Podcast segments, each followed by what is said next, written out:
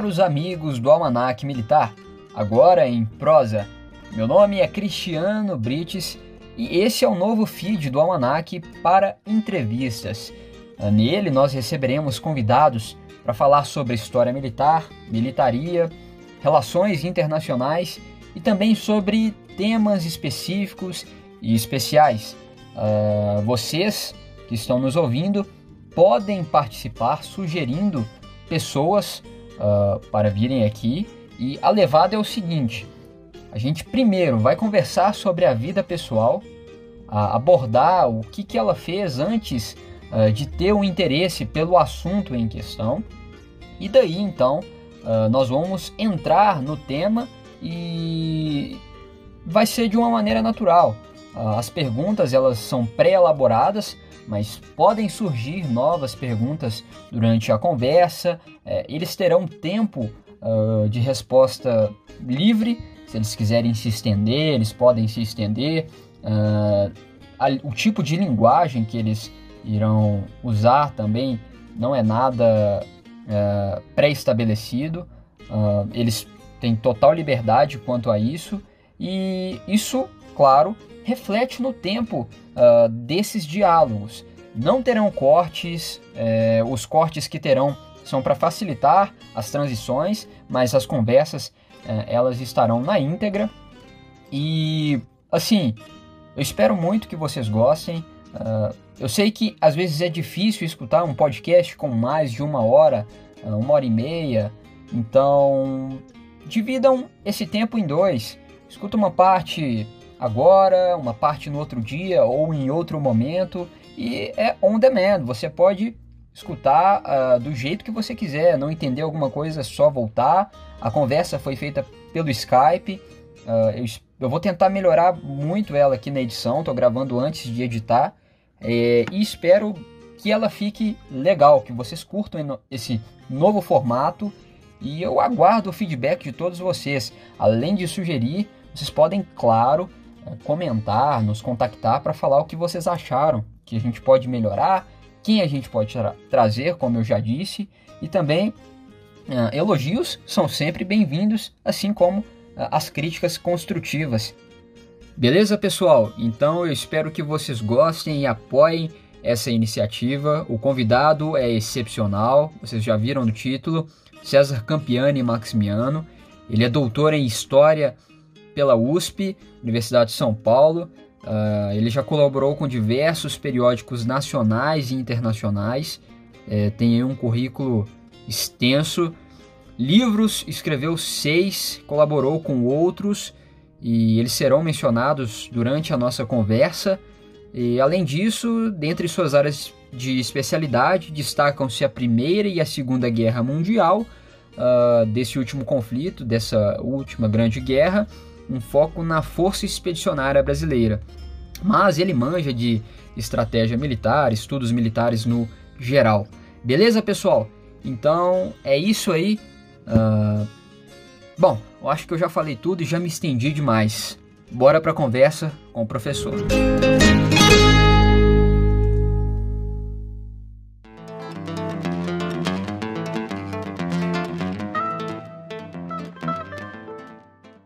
Muito obrigado por estar conversando com a gente.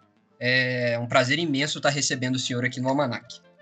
Eu que agradeço, Cristiano, também ao Gustavo e ao Bruno. É um prazer é, poder falar com vocês hoje. Professor, como era o César enquanto criança e pré-adolescente, é, antes de desejar cursar História e pesquisar sobre a FEB e História Militar?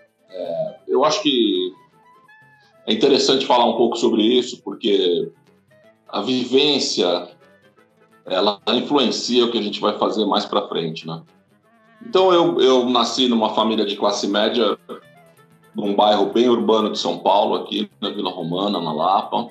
É, eu sou neto de dois veteranos da Revolução de 32, meus dois avós, meus dois avós, perdão.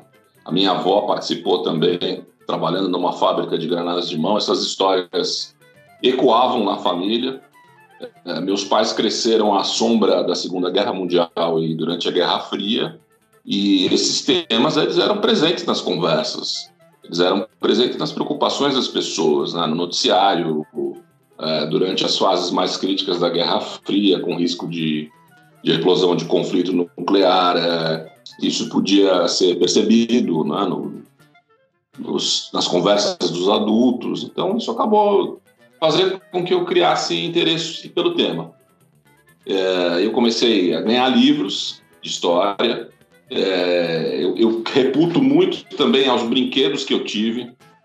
Eu acho que isso, como os games hoje, como outras atividades de recreação que pegam esse dado histórico para construir suas narrativas, isso acaba criando um, interesse de longo prazo na pessoa que se envolve com isso. Então, é, eu brincava com é, itens que eram relacionados à Segunda Guerra, à, à Primeira Guerra Mundial, isso já veio dos meus tios também, que alguns cresceram até durante a guerra e reencenavam nos seus quintais as batalhas que eles viam nos jornais, ou viam no rádio, no cinema, nos noticiários. Então isso meio que fez parte da minha infância, me deixando bastante interessado até o ponto que eu comecei a ler mais seriamente, talvez até precocemente, aí com 12, 13 anos, já, já lia livros é, que depois me vieram ser muito úteis, né? quando eu realmente decidi que eu ia ser é, um pesquisador, um, um, autor de livros sobre esses temas, é, tudo isso me facilitou encontrar os caminhos.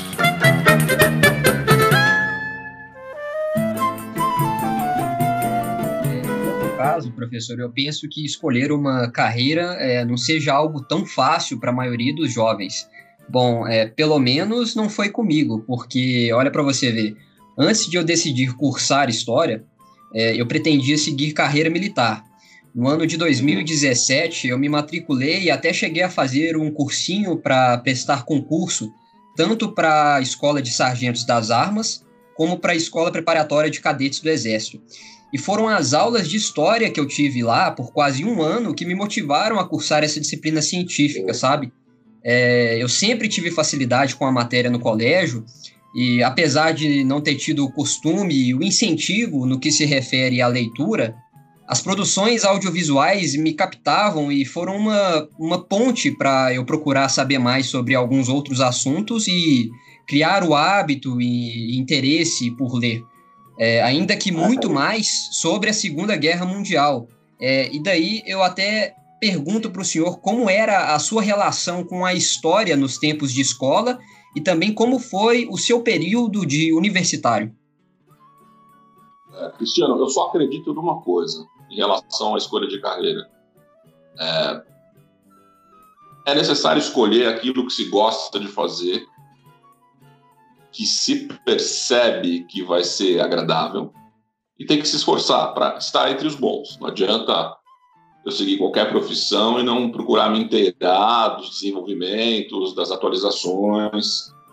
No meu caso, como historiador, sempre procurei ler muito uh, uh, o que saía. Uh, aprendi meio cedo também a falar um segundo idioma, a ler um terceiro, para que eu pudesse produzir algo de qualidade, estar em condições de, de fazer contribuições que pudessem agregar os debates internacionais, acompanhando os desenvolvimentos das, das pesquisas fora. É, como aluno de, de escola e, e na, na, universidade, eu sempre tive bastante é, facilidade né, com, com, matérias de história, as matérias de humanas em geral. Não era necessariamente ruim nas outras, né? eu acho que é bobagem, só historiador não tem que saber uh, matemática, isso é bobagem, tudo isso vão ser ferramentas úteis para você construir um bom trabalho, puxa vida, história e, e, de guerras e as doenças, elas estão muito próximas, né? Então, um bom historiador tem que ter noções de biologia. Se é um historiador que vai trabalhar com história naval, é, é necessário ter noções de matemática, de física. Então, todas as, as, outras disciplinas, elas também agregam. Eu não acredito nessa história assim, ah, eu só sei história, só, só gosto de história, só preciso saber isso. Não. Sem contar que é porque é necessário ter um bom português para escrever bem. Né? Então, a literatura, tudo que, que facilita o envolvimento com a linguagem é, é útil para depois a gente se expressar com, com, naturalidade, com desenvoltura. Então, a formação ela precisa ser focada num objetivo, sem detrimento das disciplinas paralelas. Eu sempre acreditei nisso. Embora, é claro, eu gostava mais das aulas de história, dos professores de história. Em uma entrevista pretérita, o senhor chegou a mencionar que foi bastante bem-vindo lá na Associação dos Veteranos da FEB de São Paulo, é, chegando até a se tornar amigo de alguns febianos. Suas produções bibliográficas mais extensas tratam da memória dos ex-combatentes e da participação de nosso país na Segunda Guerra Mundial. É, como foi a sua convivência com estes homens dentro da associação e ainda como foi a experiência de ter ouvido tantas pessoas que foram à guerra? Cristiano, aí tem uma, uma outra questão que também é muito válida, que é a de saber ou, ou conseguir, mesmo que de forma inconsciente, aproveitar o momento. É, é, eu tinha essa, essa preparação prévia para me aproximar dos ex-combatentes com leituras. Tinha um ex-combatente também, tinha o avô na família, tinha essa facilidade de engajar em conversas com eles, porque eu tinha lido a respeito, tinha procurado me informar, depois fazer boas perguntas para os ex-combatentes que eu encontrava. Mas isso só foi possível porque eu peguei a associação numa fase em que havia muitos veteranos vivos, milhares, né? e eles estavam lúcidos, dispostos a falar, dirigiam, podiam me receber em casa sem problemas. Então, o momento certo para se envolver com, com, um tema, ele é muito. e com outras coisas também, né? É, ele é muito pertinente para a gente conseguir é, encaminhar um, um, bom trabalho. É, eu cheguei na associação nos anos 80, simplesmente cheguei, bati na porta, entrei e comecei a pedir para ver os, os, livros, os museus, e eles ficavam curiosos com um jovem interessado naquilo, né? Porque sempre houve um, um certo amargor com a questão do esquecimento entre os veteranos da FEB. Nos anos iniciais, pós-guerra, as principais preocupações estavam orbitando em torno da reintegração social. É, quem voltou da guerra precisava se recolocar profissionalmente, tinham aqueles que, que foram feridos e precisavam de tratamento. Também os traumas psicológicos eles foram muito graves para um número considerável. Eu não sei precisar aqui porque isso foi algo muito difícil de encontrar dados. É, eu sei que se falava muito nisso. Eu conheci vários que tiveram problemas, precisaram de tratamento psicológico, mas eu não posso afirmar a porcentagem disso era algo até meio falado uh, com, com, com, constrangimento, com tristeza mesmo. Né? Então, nessa fase inicial da, da retomada da vida civil após a guerra, os veteranos queriam retomar suas vidas, queriam é, é, voltar ao, ao, ponto de onde eles tinham largado para ir para a guerra. E quando eu os encontrei, décadas depois, três, quatro décadas depois da guerra, as preocupações já eram diferentes. Estavam preocupados com o uh, esquecimento, com o legado que eles iam deixar, se alguém ia lembrar da febre depois que todos eles se fossem, porque já estavam chegando ali na casa dos 70 anos, 80, alguns mais velhos, oficiais, né? Uh, então, essa era a principal dúvida a respeito do futuro da memória e do legado da febre. E eu é, os, os, encontrei é, refletindo sobre isso e falei, puxa, agora é o momento de eu começar a fazer essas entrevistas, de eu começar a procurar, mesmo que não muito maduro do ponto de vista do preparo metodológico, intelectual, né? claro, eu já tinha lido, mas eu não era ainda um pesquisador, eu não saberia fazer é, os trabalhos que eu fiz 15, 20 anos depois desses primeiros encontros. Mas eu soube é, captar o momento, entender que ali era a hora de, aquela era a hora de registrar os dados. E aí eu fui procurar ler sobre entrevistas com, com ex-combatentes, não só sobre história oral, mas em especial é, procurar livros que pudessem me orientar a, a conseguir formar um, um arquivo de material que viesse a ser útil, para não falar sobre amenidades, né? coisas que eu poderia saber sobre, sobre a respeito meramente lendo livros. Então, uh, data de embarque, uh, retorno. Procurei fazer entrevistas voltadas para a experiência de cada um. Então, eu, eu me preparava muito. Uh, se eu sabia, por exemplo, que um veterano foi da primeira companhia do 6 Regimento de Infantaria, eu ia ler sobre essa companhia. Se eu não tinha os livros, eu ia numa biblioteca, procurava saber alguma coisa, e aí eu direcionava e conseguia extrair é, entrevistas que foram relevantes para os meus trabalhos posteriores.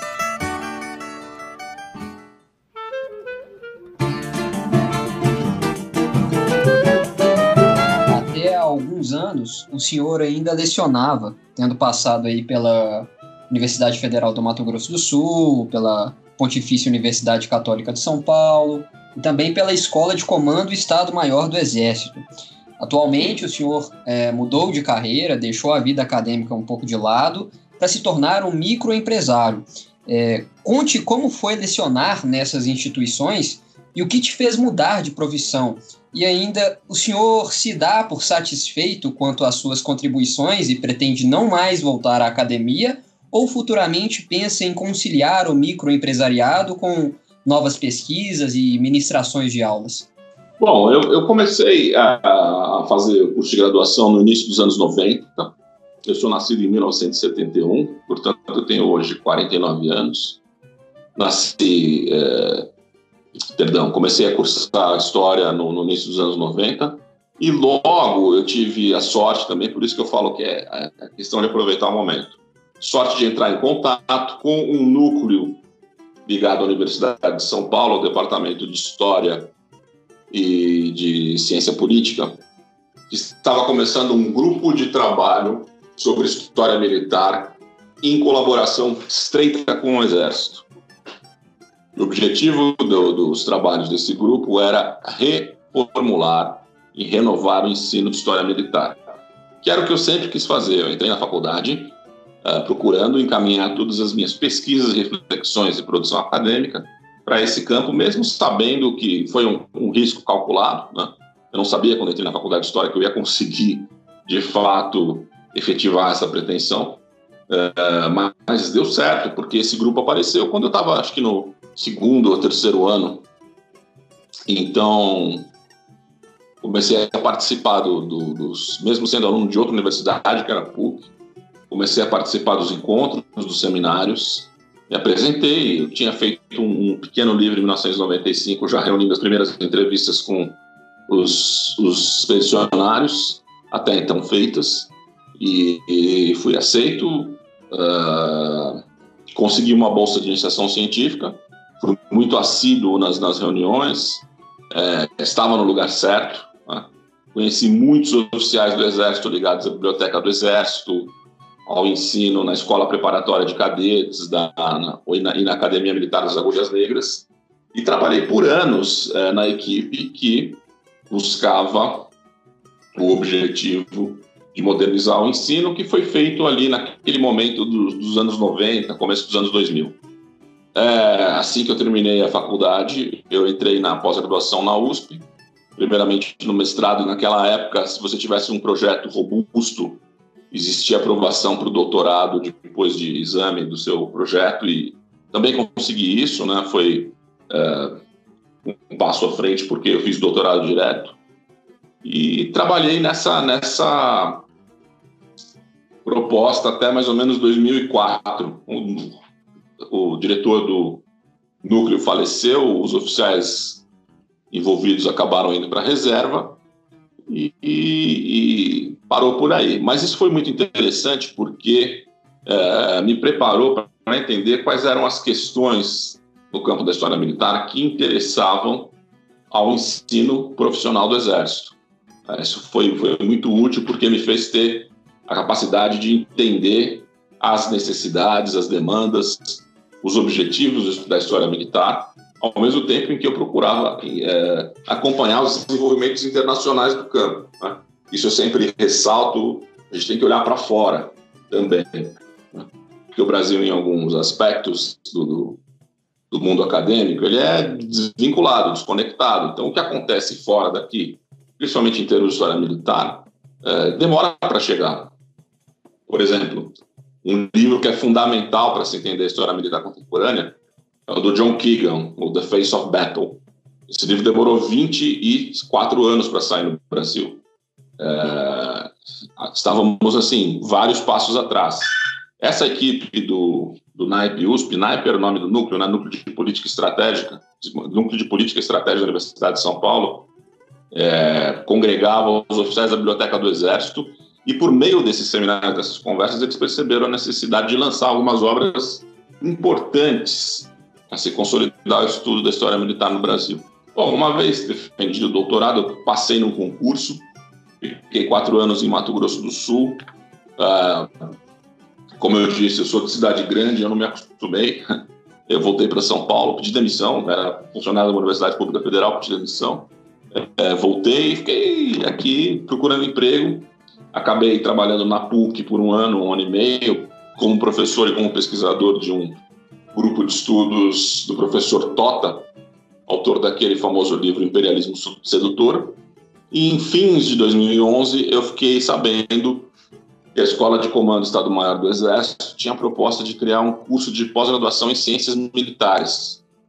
Fui até o Rio de Janeiro fazer entrevista, mandei meu currículo, fui aprovado no processo seletivo. É, contando muito com a minha experiência prévia é, no desenvolvimento de ensino de história para profissionais das armas. Isso ajudou muito, porque eu já cheguei com uma noção muito sólida de como eu poderia contribuir com o desenvolvimento dessa, dessa iniciativa da Escola de Comando do Estado-Maior do Exército, que acabou resultando num mestrado acadêmico e hoje num doutorado também. Quando quando eu saí de lá, o doutorado estava em fase de aprovação, acabou sendo aprovado e hoje, hoje existem os dois cursos, o mestrado e o doutorado em ciências militares. Uh, eu posso ter orgulho de, de, dizer que fui responsável pela implementação desses dois cursos junto com uma equipe uh, de professores civis e alguns oficiais também. Depois disso, eu, eu também comecei a achar que a ficar fora de São Paulo, porque as, as, Forças Armadas elas estão principalmente no Rio de Janeiro, Escola de Guerra Naval, Escola de Comando do Estado-Maior do Exército, tudo fora de São Paulo. Comecei a ficar um pouco cansado de viajar tanto e voltar para São Paulo e fazer outra coisa que envolvesse história militar do mesmo jeito, mas não no ambiente acadêmico. Acabei criando, em primeiro lugar, um, um pequeno centro que tinha uma livraria, um espaço de de lançamento de livros, de debates, e, mas tudo isso assim, é, sem pretensão de ser nada acadêmico, reunir as pessoas mesmo que gostavam do tema e ali eu tenho um ponto, um lugar para se encontrar, para conversar, para comprar livros. Depois eu percebi que era muito mais fácil dar continuidade a essa ideia com um dos, dos artigos e itens que eu coloquei dentro desse espaço, que eram as réplicas de uniformes, que é uma coisa que eu gosto também. Eu escrevi alguns trabalhos sobre isso e dei é, início a uma produção de, de uniformes militares, de uma marca que só faz isso. Tá? É, e aqui em São Paulo, esse, esse mundo dos estudos de defesa, de estudos estratégicos de história militar, ele é bem menos importante que em outros pontos do Brasil principalmente, como eu disse, as Forças Armadas estão é, é, primordialmente no Rio de Janeiro. É, aqui é difícil trabalhar nesse, nesse campo, né?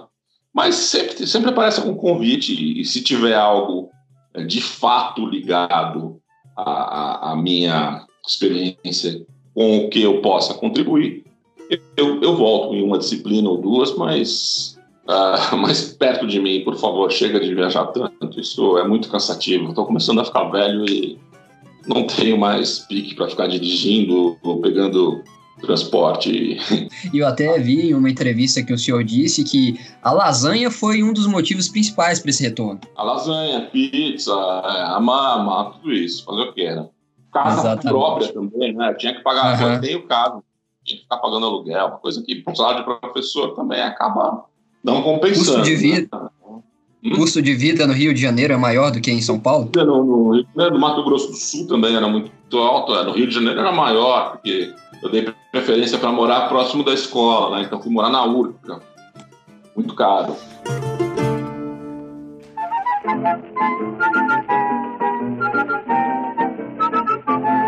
Em março de 2011, a editora britânica Osprey, focada em história militar, publicou, publicou a obra Brazilian Expeditionary Force in World War II, em que o senhor e o já falecido jornalista Ricardo Bonalume Neto são autores. Como que foi a produção deste livro? Acho que, se não o único, um dos poucos livros em inglês a abordar exclusivamente a FEB. A Osprey tem várias séries. Essa é a mais difundida, mais ampla. Eu não sei quantos títulos tem hoje, mas é a série Man at Arms, é a série, digamos, de entrada da Osprey. Depois eles têm outras com a Campaign, tem a Elite, hoje tem é, séries novas que surgiram depois do lançamento desse livro. E eu conheci a Osprey há bastante tempo já e sempre pensei na ideia de um dia submeter um trabalho versando sobre a FEB para eles. E isso só seria possível se eu tivesse condições de fazer as famosas pranchas em cores. Porque a Osprey, além de ter nessa série textos que são introdutórios é, para o tema, ela também traz ilustrações em cores, porque aí o, livro se torna atrativo para uma série de outros públicos, como modelistas, é, o pessoal que faz reencenação histórica, museus, artistas. A Osprey sabe combinar esse aspecto iconográfico e textual muito bem nessas séries que ela produz, de forma a ampliar o escopo de vendas. Como eu tinha é, bastante informação sobre os uniformes da FEB, eu mandei a proposta. O Bonalume mandou ao mesmo tempo. Né? Uh, logo depois saiu a enquete da, da Osprey no site deles, perguntando se eles deveriam lançar esse título ou não. Esse foi um dos títulos mais votados. E eu tinha muita, sempre tive muita amizade com o Bonalume. E falamos, pô, vamos fazer junto, né? Os dois mandaram, eles responderam para os dois. Uh, e sem a menor dúvida, assim, a gente falou, não, vamos fazer, não, vamos dividir a autoria desse livro. É, você faz a parte, eu disse a ele, você faz a parte da Marinha e um pouco da Força Aérea e eu faço o resto. Né? A parte da FEB, um pouco da Força Aérea e, e as pranchas em cores. Isso ficou é, para eu resolver com o, com o, artista. A Osprey comissionou esse, esse artista argentino e eu fiquei em contato direto com ele por alguns meses para produzir essas ilustrações. Então eu mandei uma série de referências, mandei fotos das peças originais, cheguei a mandar pequenos cortes de tecido original da época para ele entender bem as cores, né? por isso são muito fiéis. As cores que ele, que ele retratou são, são é, pranchas feitas em aquarela e depois digitalizadas enviadas para a editora na Inglaterra e eles se encarregam de fazer a diagramação do livro.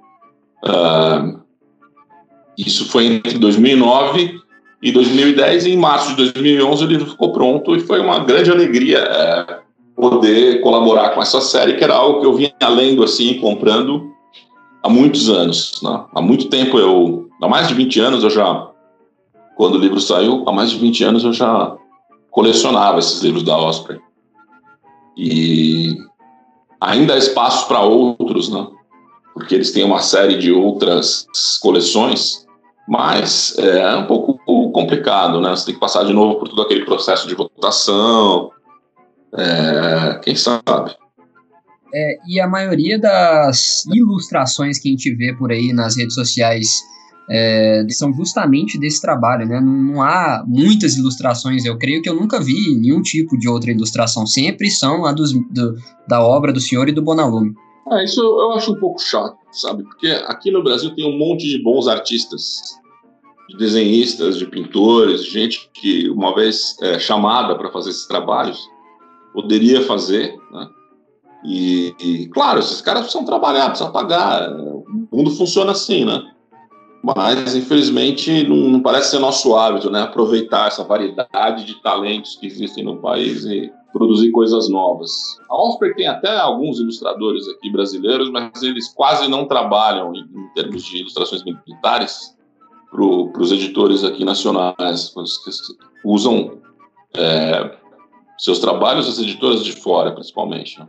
E outra coisa que tem também é o, o hábito de pegar uma ilustração de um livro que não tem nada a ver com FEB, de exército americano, e fazer aquela famosa edição, né? Colocar a cobrinha fumando no ombro e o cara é um soldado americano, o uniforme não era exatamente o mesmo, mas é, o pessoal acha que é só colocar uma cobrinha fumando no Photoshop ali que resolve. Não, não é bem assim, não. Os uniformes da FEB eram diferentes, tinha elementos americanos, porém, muito do material dos uniformes e equipamentos eram brasileiros.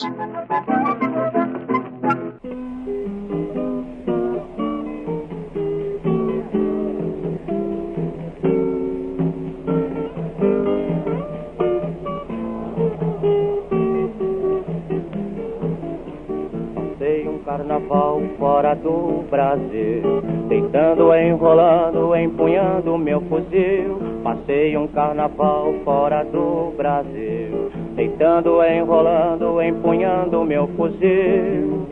O mais engraçado de lá era quando o povo dizia: Tedes que portar e via, tedes que portar e.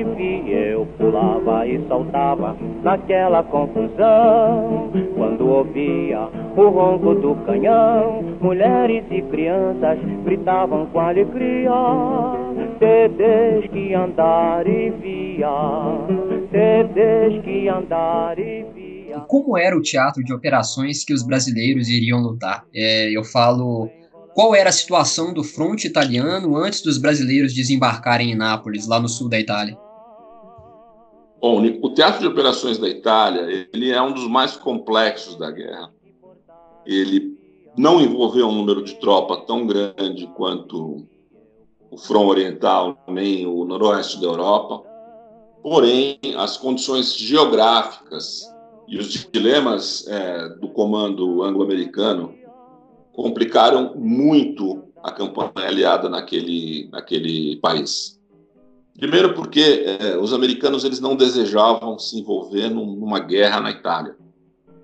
É, sabidamente, o país tem uma cordilheira montanhosa que o atravessa de norte a sul. É um terreno muito favorável para a defesa é, segundo lugar, era o caminho mais comprido, porém, o interesse britânico em afastar grandes concentrações de, de tropa na, da, do noroeste da Europa, ou seja, próximo da Inglaterra, foi fundamental para que se desse prosseguimento à campanha do Mediterrâneo após a vitória no norte da África.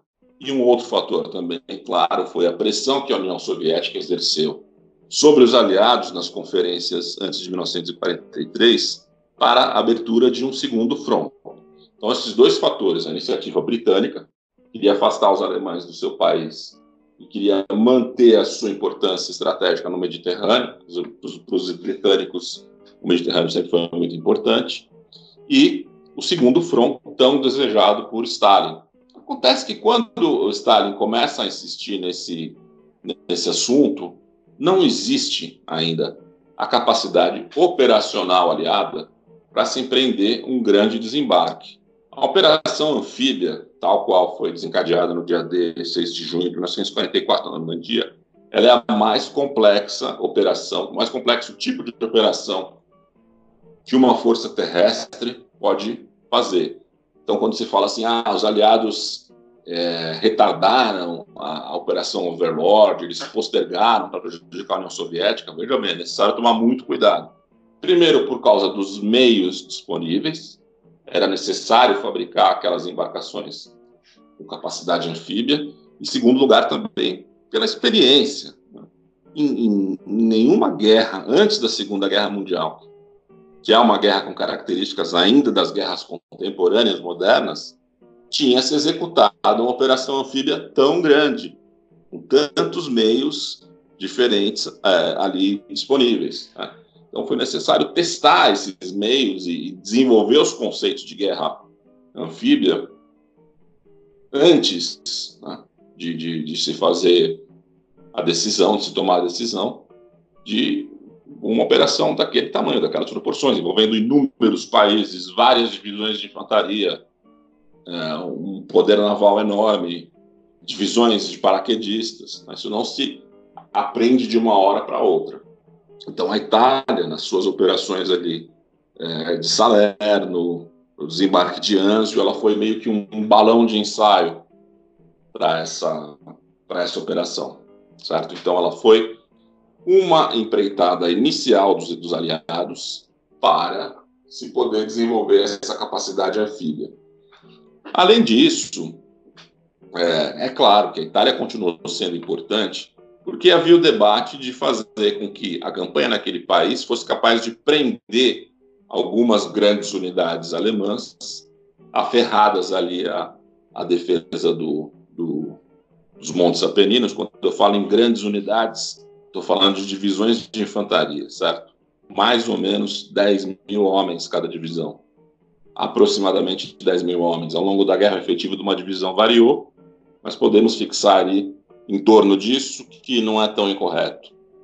Para vocês terem uma ideia, a divisão brasileira, no padrão americano, que era um pouco mais forte em termos de contingente, tinha 15 mil homens.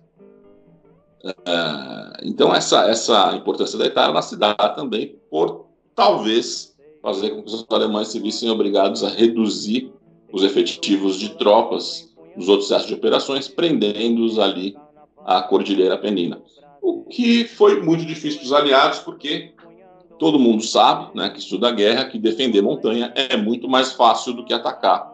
Inclusive, é, são necessários um, um são, é necessário um número menor de homens para defender uma montanha do que para atacar. A proporção é mais ou menos 3 por 1. Então, digamos aí que uma divisão, segurando um setor do fronte, ela precisa ser atacada por três que a operação tenha sucesso, grosso modo, certo? Isso sem contar a preparação de artilharia, apoio aéreo, as operações especiais foram muito intensas na Itália. Né? Quando eu falo em operações especiais, eu estou me referindo ao fomento dos levantes de guerrilheiros na retaguarda. As operações psicológicas né? procuravam solapar a moral dos, dos, dos alemães. Tudo isso se fez presente ali ao mesmo tempo que a FEB esteve na Itália que faz essa, essa fase da guerra ser muito parecida com as guerras modernas. Né? A importância da capacidade de se influenciar opiniões. Isso foi de suma importância na, na Itália, quem teve a primazia realmente acabou se beneficiando desse recurso. Pode não empregar força, mas ela tem seus reflexos é, no emprego de força do inimigo, porque ele vai se sentir menos motivado para combater, vai se questionar, vai procurar se render. Então, tudo isso aumentava o grau de complexidade daquele teatro de operações. É, poucas tropas aliadas tinham experiência de guerra de montanha, só os franceses tinham e eles foram tirados da frente italiana e enviados para a invasão do sul da França, que acontece em agosto de 1944. E o que aconteceu foi que só os alemães ali sabiam efetivamente combater em montanha. Como é que se ataca uma montanha? É, por infiltração, é, ataque frontal? Como é que se faz isso? Uma tropa de montanha ela sabe empregar as táticas necessárias em cada contexto, né? mas quem não tem essa experiência prévia, essa instrução, essa doutrina, é, vai ter que aprender na marra. Né? E foi isso que os, que os, aliados fizeram. Eles retreinaram todas as suas tropas, inclusive a FEB, para se adequar ao combate de montanha. Isso aconteceu no próprio inverno. Em janeiro de 1945, a FEB estava treinando guerra de montanha, nas proximidades da linha de frente.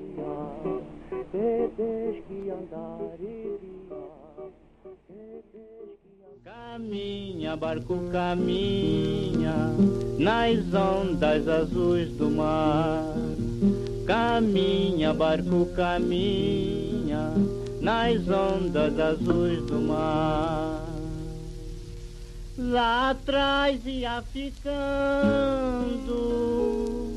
o meu Rio de Janeiro, coberto de um céu de anil, ficava o meu Brasil. Caminha, barco, caminha. Mesmo assim, é, no caso, dentre os brasileiros que sabem que o nosso país enviou forças para combater o nazifascismo, Existem aqueles que menosprezam a participação febiana no conflito, dizendo coisas como que os pracinhas foram apenas bucha de canhão dos americanos, que foram lutar em uma guerra que já estava vencida, enfim, O que o senhor pode dizer sobre falácias como essas?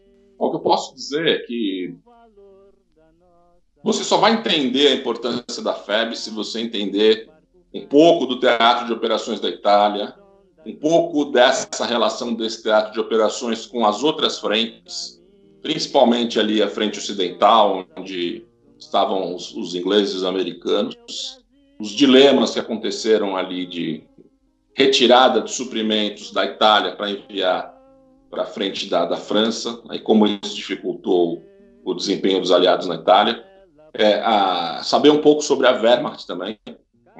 A capacidade de combate deles efetiva, de fato, né?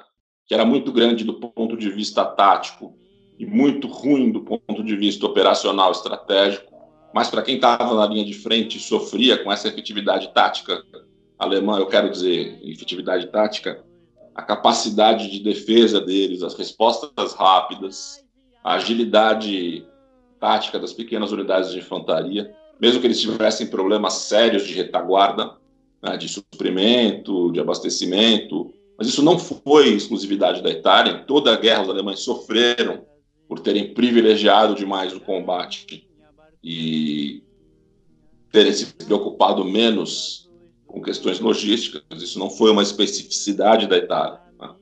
E aí, é, ver o desempenho da divisão brasileira né? e, e, ter um pouco de noção como foi o desempenho das divisões americanas que estavam ali próximas. É fácil a gente ver que não foi muito diferente, né? É, não teve assim nenhum desnível muito grande, é, uma vez que a FEB foi devidamente treinada, entre o desempenho americano e brasileiro. Foi mais uma divisão na guerra que se comportou de forma profissional, uma vez treinada, e deu a sua contribuição. É, não temos nada do que nos envergonhar, muito pelo contrário, fez isso com, com muito profissionalismo militar e com, com, uma vontade de demonstrar seu, a sua capacidade de combate né, perante os outros exércitos. Então é necessário sempre ampliar, né? a gente fecha demais um contexto. Bom, agora vamos ver a FEB. Ah, mas tinha uma divisão só ali que foi formada com veteranos da Rússia à frente deles, uma divisão alemã formada com veteranos da Rússia, e por isso, não, mas espera aí, pô, a divisão que defendeu a praia dos americanos ali, que matou tantos soldados da, 20, da 29 da primeira divisão de infantaria no dia D, era uma divisão mais fraca que a da, da, da frente italiana, que estava ali combatendo contra os brasileiros. Né? Inclusive, as armas deles eram quase todas capturadas dos exércitos ali da Europa Oriental. Eles usavam metralhadoras polonesas, por exemplo. Não tinham nem a MG-42, que estava em Monte Castelo e mataram um monte de soldados americanos porque eles conheciam muito bem essa doutrina defensiva, de como se colocar no terreno, de como estabelecer os campos de fogo para escondê-los das armas aliadas e ainda assim serem capazes de ter bons campos de tiro. Né? Todas essas uh, artimanhas defensivas os alemães souberam aplicar, mesmo que eles tivessem ali problemas de fornecimento, problemas de material humano, né? Estavam, lógico, depois de cinco anos de guerra, sofrendo com perdas enormes em vários frontes, mas ainda em 1944 o poder de combate da Alemanha era o mais forte de toda a guerra. Então os brasileiros enfrentaram sim um exército alemão preparado, capaz, com as limitações que eram específicas do exército alemão e não é, condicionadas ali àquele setor em particular. A gente tem o hábito de achar que a Wehrmacht era uma força super moderna, que o exército alemão era todo motorizado, mas isso não é verdadeiro. Os alemães, durante toda a guerra, eles dependeram da tração hipomóvel para abastecer suas divisões de infantaria, eles dependeram muito de material capturado, as fábricas deles, em grande quantidade, dependiam do trabalho escravo, uh, tinham limitações sérias ali. E perderam a guerra também por causa disso. Nós havemos de lutar pra acabar com essa desgraça, pra mostrar ao estrangeiro o valor da nossa raça. Caminho.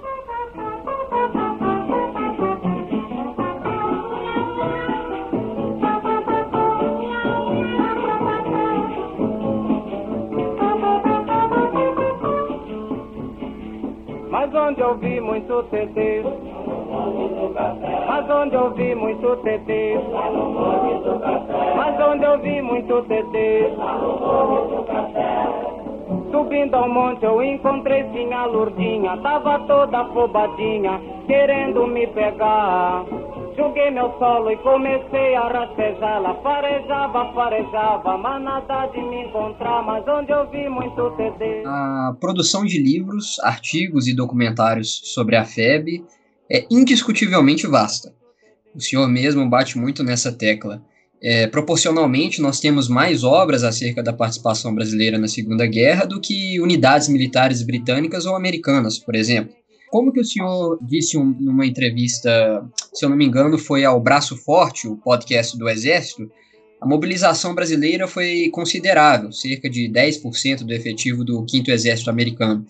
No entanto, ao retornarem para o Brasil, estes homens e mulheres se diluíram em uma população de mais de 41 milhões de pessoas, o que, o que dificultou aí a difusão das experiências desses militares, embora sempre fossem respeitados. É, na sua concepção, ainda assim falta algo a ser pesquisado ou produzido sobre nossa participação como nação no conflito? Eu, eu Cristiano, não acredito assim, em grandes descobertas. O que é possível saber sobre a FEB em grande parte, a gente já sabe.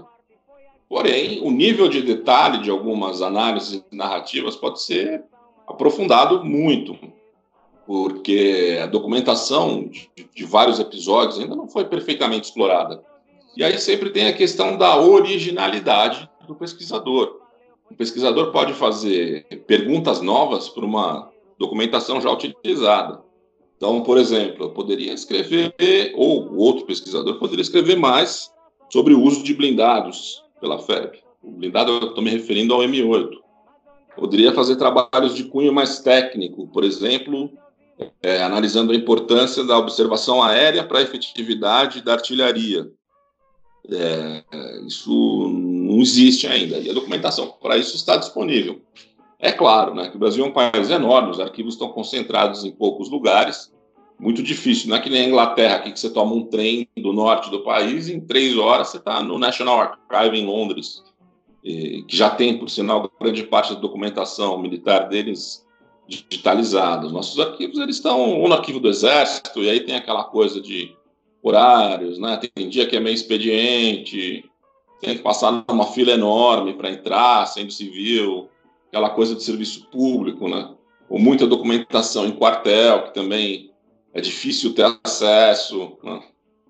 uh, mas existem acervos de fotos que não, não, não, não foram trabalhados ainda. Eu acho assim, que um livro fotográfico, não só mostrando as fotos, mas discutindo né, o contexto de registro das imagens, analisando o conteúdo ou os álbuns de veteranos, podem trazer muita coisa que vai enriquecer nossa compreensão é, sobre, sobre esse episódio. Tudo depende da originalidade dos, dos autores, da disponibilidade desse material e dos recursos para se fazer pesquisa. Né? Eu, venho, eu venho escrevendo, mesmo depois de ter parado de dar aula, eu venho feito alguns livros, eu reuni muita documentação, estou publicando um livro aos poucos num, num, blog, num site, né?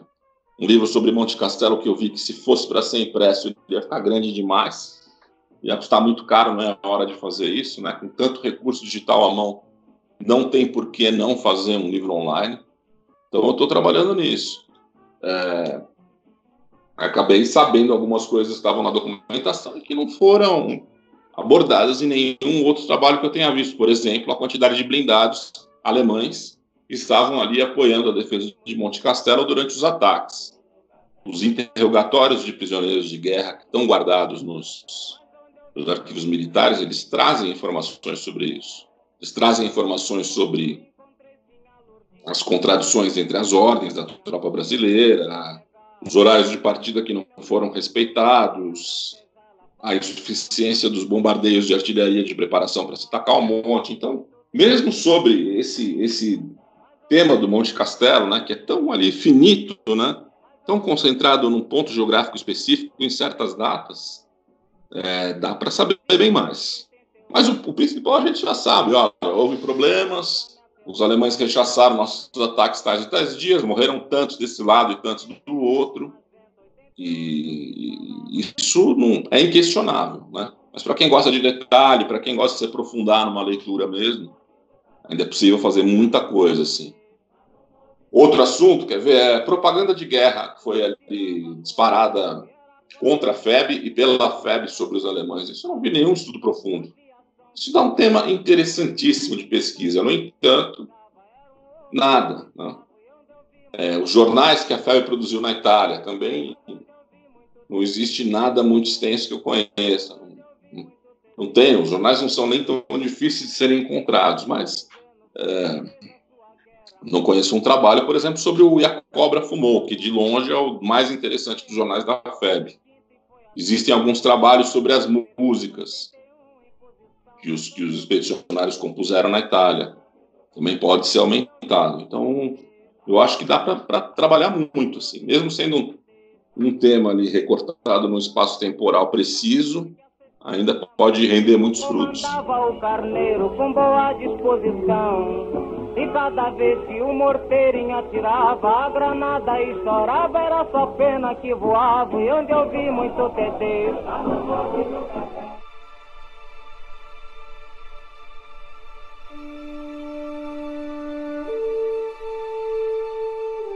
Durante suas pesquisas, o senhor chegou a visitar por mais de uma vez regiões onde o Brasil atuou na Itália. É, o que o senhor pode nos contar sobre essa experiência e como os ex-combatentes são lembrados nessas regiões pelos habitantes? No restante da Itália, a ajuda brasileira também é lembrada?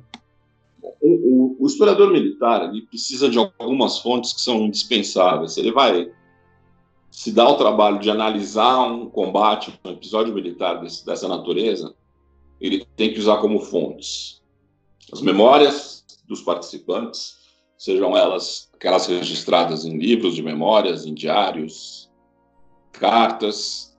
É, ele tem que usar os mapas do terreno, ele tem que conhecer a doutrina militar, ele tem que usar os relatórios produzidos no calor da ação. Né? Todo exército produz uma quantidade enorme de documentação, por isso que eu insisto na documentação da FEB é enorme. E outra das fontes é o terreno. Para se entender bem a Batalha de Waterloo, é muito difícil que alguém tenha deixado de comparecer a esse ponto é, da Bélgica, estudar bem esse, esse, esse local para entender o que aconteceu. E qualquer outra batalha ela precisa ser conhecida para que você veja bem ali as dificuldades que os combatentes encontraram. Mas é claro, né, que ao visitar esses lugares, eh, esses lugares com essa intenção de, de analisar melhor o terreno, eu acabei encontrando pessoas que estavam ali na, na, na Itália na época da guerra, os famosos contandini, né, os camponeses italianos da montanha, e eles lembravam outros brasileiros assim com muito afeto, muito carinho. Espontaneamente, não estou falando que eu fui recepcionado numa festa, numa cerimônia, nada disso. Eu bati na porta ali de uma casinha, perguntei: ah, posso tirar umas fotos ali? Eu sou brasileiro, tal, quero saber mais ou menos como é que é o terreno ali, se ainda tem algum vestígio. E as pessoas ficavam surpresas ao, ao saber que um brasileiro tinha, isso faz tempo já, né? Tinha saído do seu país para visitar aqueles lugares e me contaram diversas histórias. Olha, aqui teve um pelotão brasileiro que nos ajudou muito e procuravam até me agradecer, né, para agradecer esses soldados indiretamente, convidando para entrar, para tomar um copo de vinho, às vezes uma refeição até, tudo de uma forma assim muito natural, sabe? É... Não me surpreendeu porque eu já tinha ouvido os veteranos contarem que eles ajudaram muito as, as famílias brasileiras mas de, da mesma forma, as famílias italianas, perdão, mas da mesma forma foi muito gratificante ver que a FEB deixou um, um, um legado de, de, memória ali muito honrado, né? muito digno de, de saber se tratar população civil, é, saber se comportar, de respeitar os lares na medida do possível, né? Estavam numa guerra. Mas essa é a impressão deixada, sim, sem dúvida.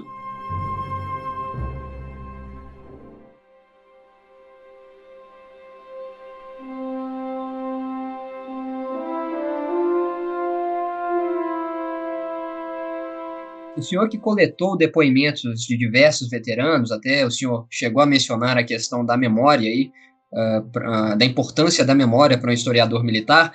Como foi lidar com a questão da história e da memória, da história oral é, desses veteranos?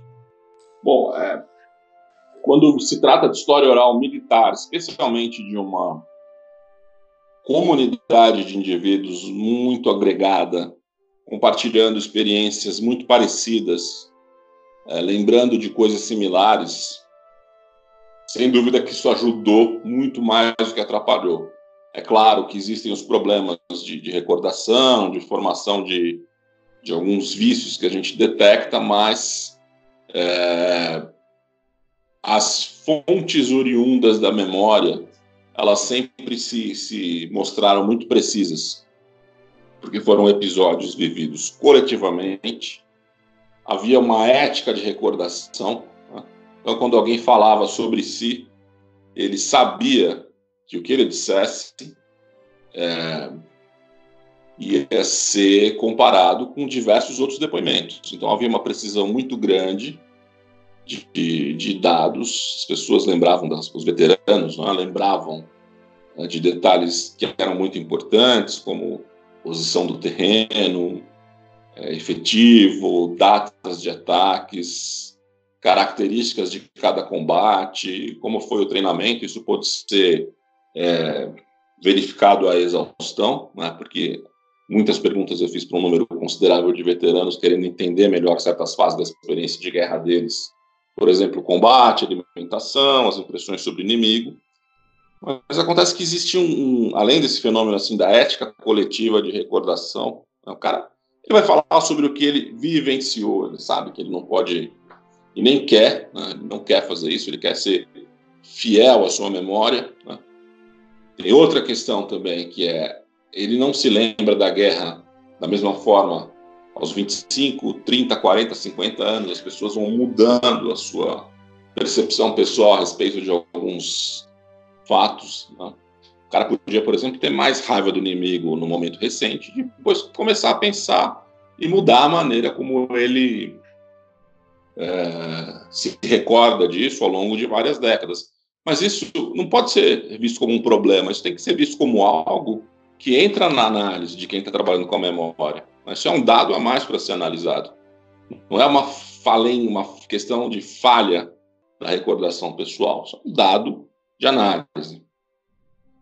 A outra questão a que eu ia me referir é que quem trabalha com memória de guerra acaba percebendo um fenômeno que, que são as percepções mais fortes que os que os ex-combatentes costumam abordar nos seus depoimentos. E elas estão ligadas a impressões assim muito pessoais, corpóreas. Tá? Então, os cheiros, os sabores da comida, questão referente ao medo, à estação do combate, a alegria da camaradagem, tudo isso é muito palpável. Memória afetiva, né? Memória afetiva, pode ser chamado assim. Isso é muito palpável quando se começa a ver é, na documentação, seja ela em livros ou nas entrevistas, de um número apreciável de veteranos. Sei lá, você vai falar com veteranos de unidades de combate, né? Eu sempre lidei com esses.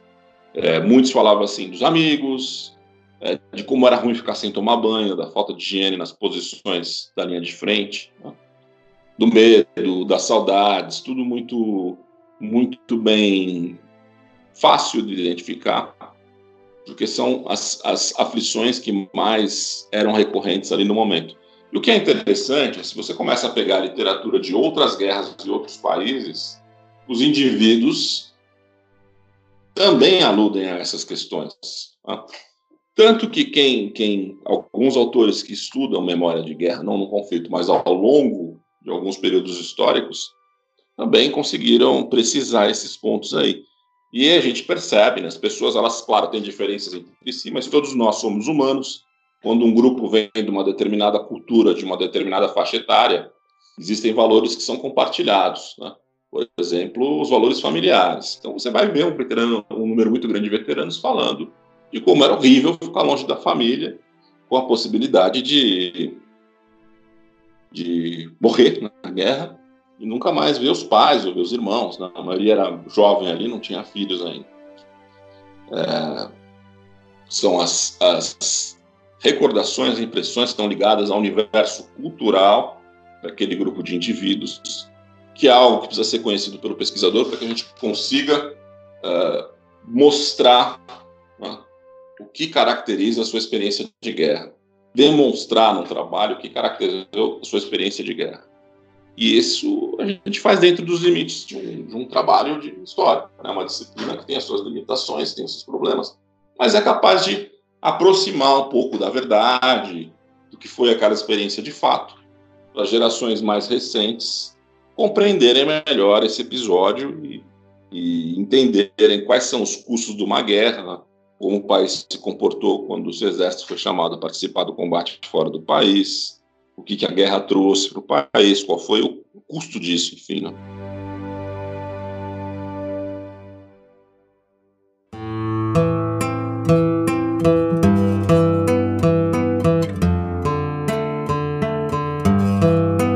Infelizmente, a cada ano que se passa, o número de febianos entre nós se reduz consideravelmente.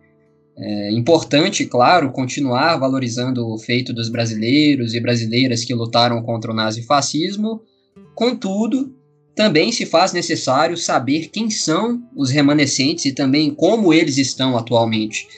Na sua opinião, o Estado, através de suas instituições, valorizou e prestou um assistencialismo digno a eles? É, eu vejo uma relação muito amiga por parte de entusiastas membros de associações, etc., mas sinceramente eu não sei dessa relação do Estado para com os veteranos.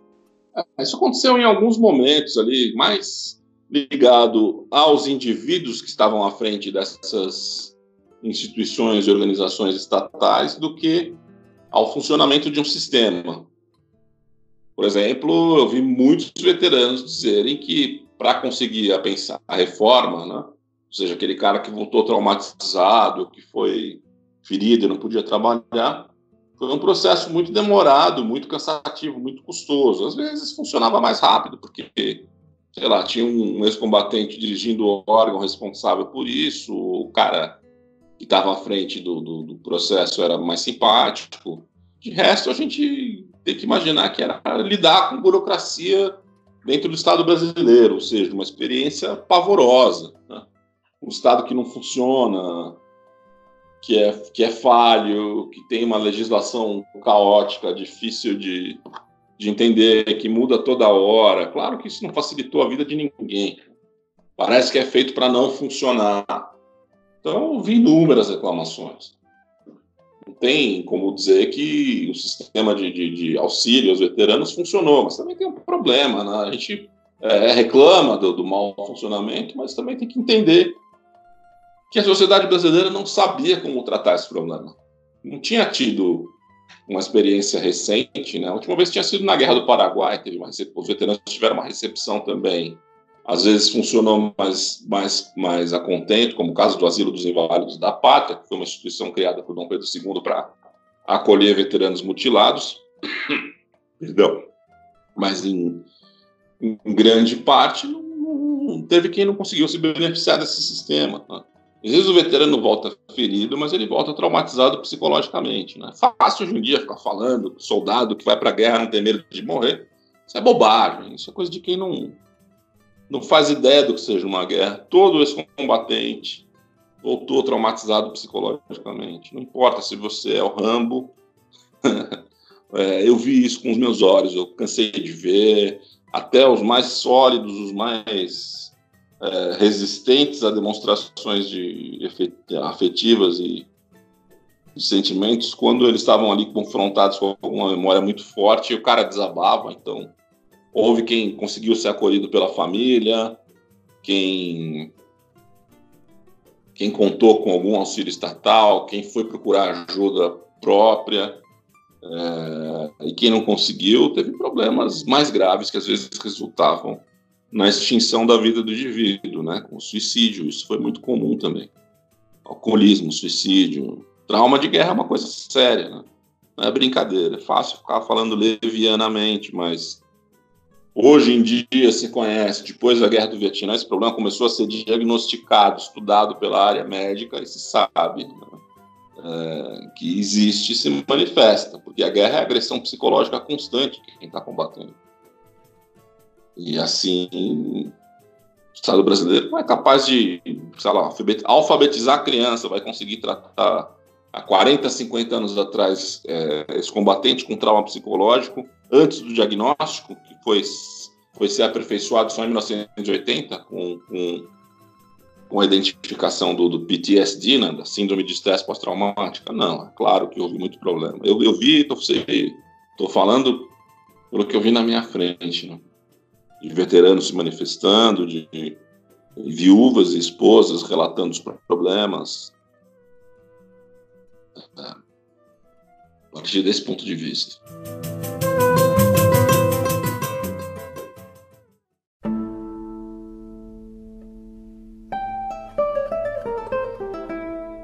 Professor, a Segunda Guerra Mundial tem sempre surgido no debate público, seja por questões de menor ou maior importância. O senhor até disse isso uma vez, após o episódio vergonhoso lá que envolveu o ex-secretário da Cultura, né? É, dos momentos recentes, destacam-se, sei lá, o empurra-empurra do nazismo para a esquerda e para a direita, em conversas informais, claro, a banalização do termo fascista e agora, recentemente, a discussão se Churchill teria sido um herói ou um vilão. Qual a hum. importância de se compreender tanto este conflito como o seu predecessor? Bom, nós estamos é, vivendo ainda num mundo próximo do fim da Segunda Guerra Mundial.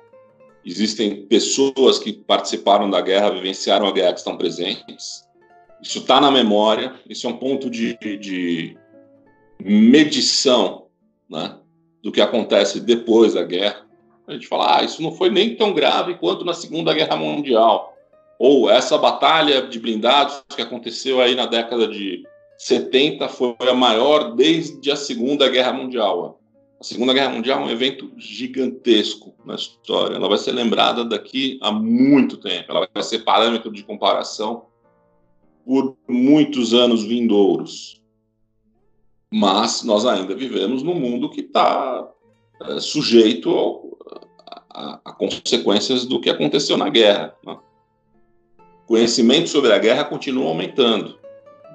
É, o papel, por exemplo, do exército alemão na condução de massacres de civis de origem judaica e outras etnias também na frente oriental ele continua a ser melhor compreendido mais recentemente do que próximo da guerra. E as, as consequências que isso vai trazer vão ser importantes ainda, por exemplo, em questões como uh, mobilização militar na Europa, né? estão relacionadas à imigração. Né? Conter imigrantes pode ser algo que vai ser medido por questões de xenofobia que vão ser entendidas à luz da Segunda Guerra Mundial seja bom ou não é, liberar a imigração. Veja bem, não é essa a questão, mas a questão é que as pessoas vão julgar com base numa régua que vai utilizar a Segunda Guerra Mundial em algum certo momento, você entendeu? É, se, o, se, os exércitos da, da OTAN vão reinstaurar o serviço militar obrigatório, com certeza em algum ponto a discussão vai passar sobre a Segunda Guerra Mundial pela questão da militarização da sociedade. Então, a gente vai ver esse, esse debate sendo conduzido ainda por alguns anos, né? Dadas as proporções magnificamente enormes desse episódio.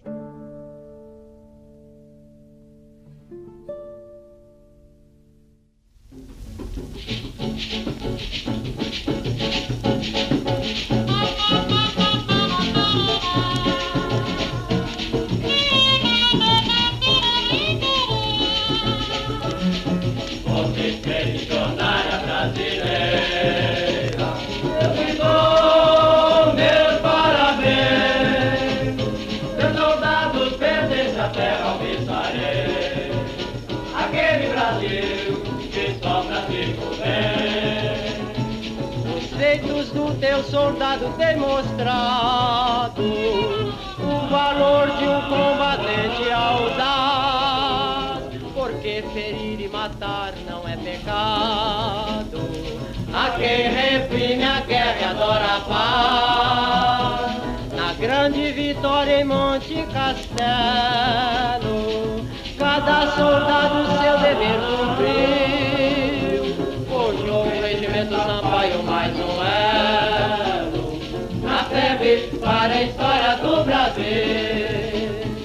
professor, fale um pouco mais aí sobre o CHO, o, no caso o Centro Histórico Overlord, o grupo de estudos Monte Castelo, que o senhor chegou a mencionar, e também de seus projetos atuais. Bom, meu, meu projeto atual principal, em termos de escrita, é dar continuidade a esse livro sobre Monte Castelo. Né? Eu consegui copiar uma quantidade considerável de documentos. Hoje existem os recursos digitais, né? É, por exemplo, uma coisa que eu quero fazer é pegar um desenho tridimensional do terreno, ali de Monte Castelo, pegar um mapa da época que tem a localização de todas as casamatas e trincheiras alemãs, digitalizar esse mapa e jogar sobre essa maquete digital do terreno e restaurar é, visualmente cada posição para que isso possa se transformar num mapa eventualmente até pelo qual se possa caminhar ali a nível do solo, né, para que a gente conheça melhor como era a organização das defesas daquele baluarte alemão.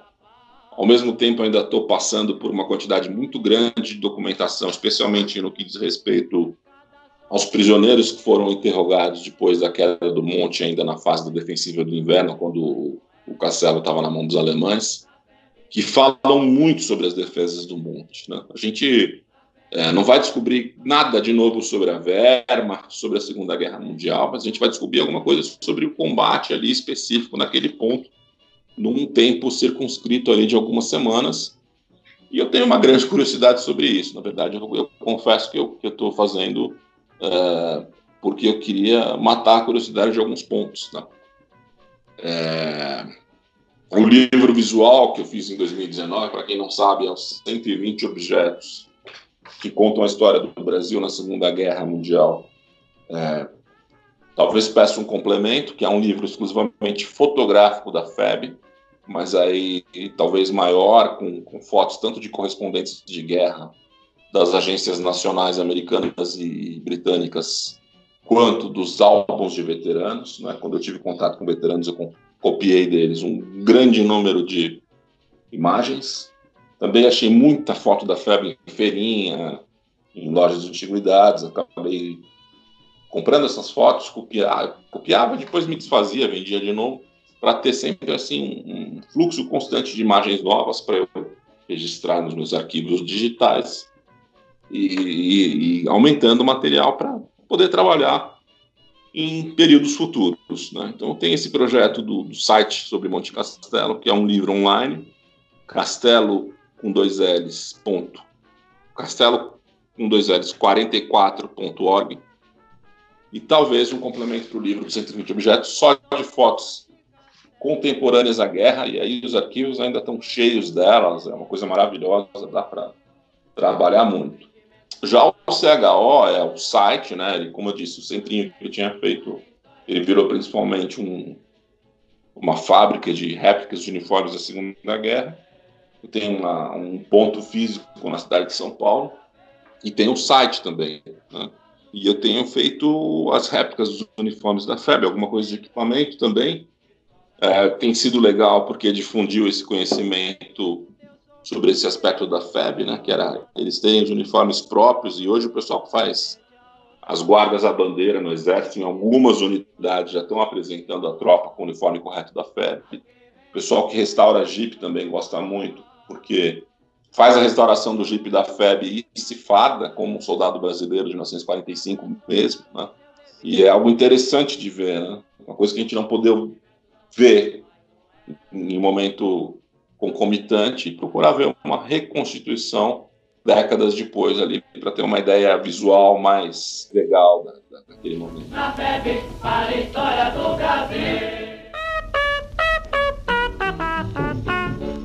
Eu sempre quis saber se houve algum militar brasileiro que optou por ficar na Itália, isso é, não embarcar de volta para o Brasil.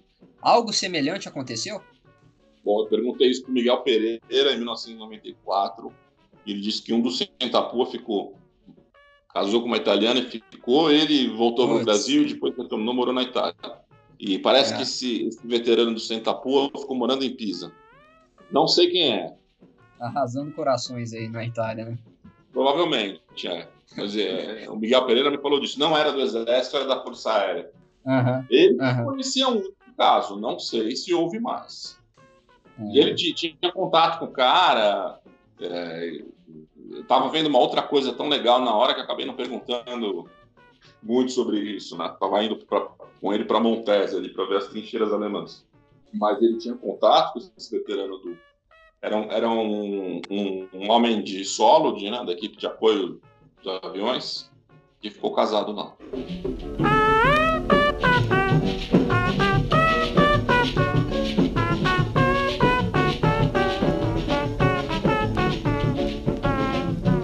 Tedesco, levante o braço peça paz. Tedesco, levante o braço que já é tarde demais. Resolve logo a tua situação. De lá vai tiro de metralha, de bazuca e de canhão. Oi, Tedesco, levanta.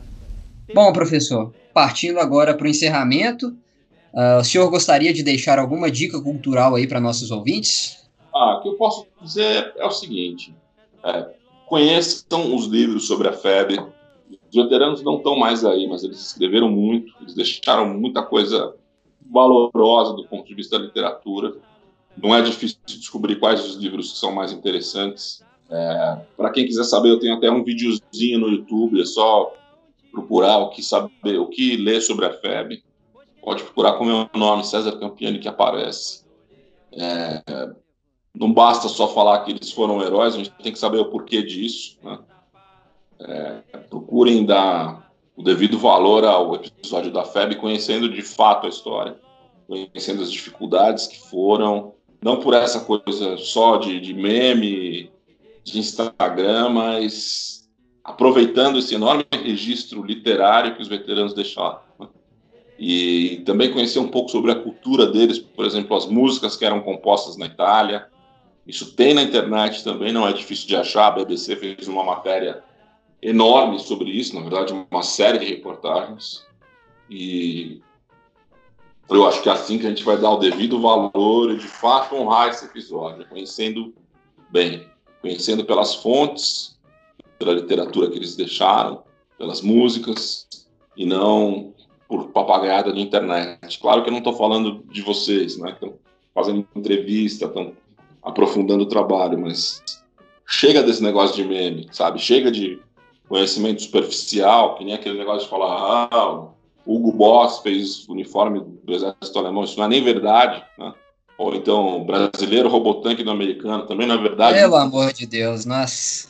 É, se a gente reclama que o país não está bem, que a educação é ruim, também cabe a nós procurar sanar essas limitações.